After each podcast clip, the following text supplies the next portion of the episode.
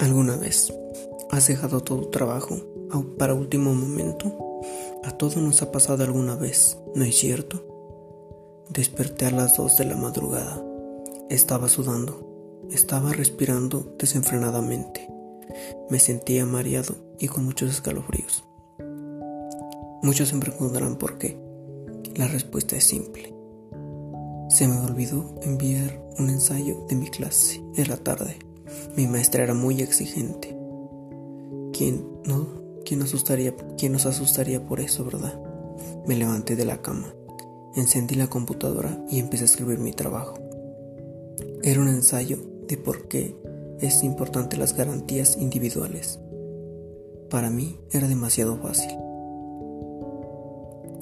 Con poca luz y esa sensación de estrés combinada con preocupación, logré terminar el escrito y eran las 3 de la madrugada.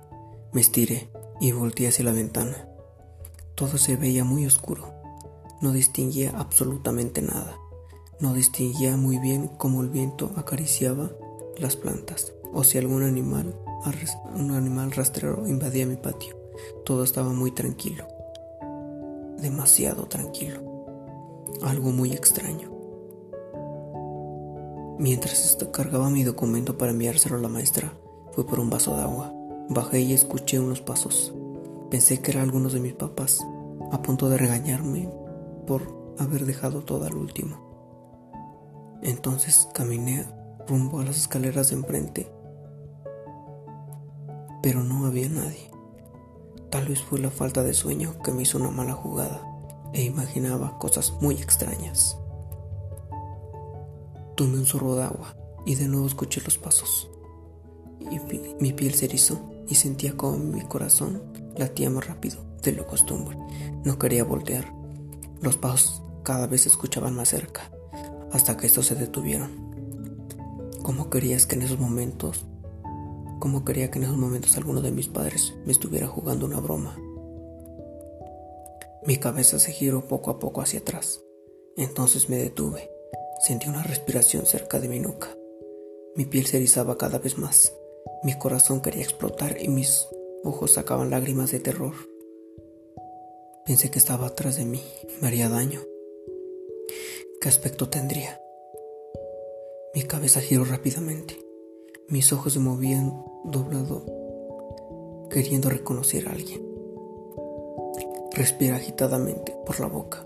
Una de mis manos estaba agarrando el vaso con agua y la otra hizo un puño Qué alivio. Cuando volteé, no había nadie. Imaginé que tal vez solo fue el viento que pasó cerca de mí. Y los ruidos eran aquellos muebles viejos que teníamos en la sala. Entonces subí a mi habitación. Envié el ensayo y volteé hacia el patio. Y cuando miré, me aterroricé tanto. Había una mano demasiado blanca tocando la parte de la parte exterior de la ventana la pared ocultaba su rostro, pero tenía tanto miedo que dejé caer mi cuerpo hacia el cielo, hacia el suelo. Me tapé la boca para no gritar y vi como la mano lentamente se iba escondiendo hacia la pared. Yo asustado le rogaba todo que no me hiciera nada, que no dejara entrar ese ser a mi alcoba. Entonces gateé la habitación de mis padres, mi respiración cada vez escuchaba más fuerte y más violenta. La puerta estaba entreabierta y vi a alguien que estaba parado mirándonos. Tenía un cabello negro y largo, un vestido blanco y sin manchas. Y su piel, su piel era blanca, incluso más que su atuendo. Entonces caminé hacia atrás lentamente. Y al estar un poco lejos de ese ser, corrí con todas mis fuerzas hacia mi habitación y me encerré. Vi la hora. Eran exactamente las 3 de la madrugada. ¿Cómo podía ser eso posible? Las manecillas del reloj no se habían movido. Entonces de nuevo se escucharon los ruidos en los se escucharon los ruidos de los pasos. Miraba como la manija de la puerta se giraba lentamente. Cerré los ojos lo más que pude y llevé mi mano hacia mi cara. Sentí su respiración frente a mí. Entonces grité.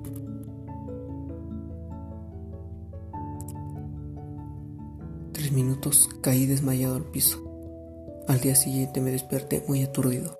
Comencé a leer y descubrí que justo a las 3 de la mañana pasa algo muy extraño en todas las personas. Siempre pasan cosas sobrenaturales. Leí que algunas personas que ya han muerto buscan la compañía.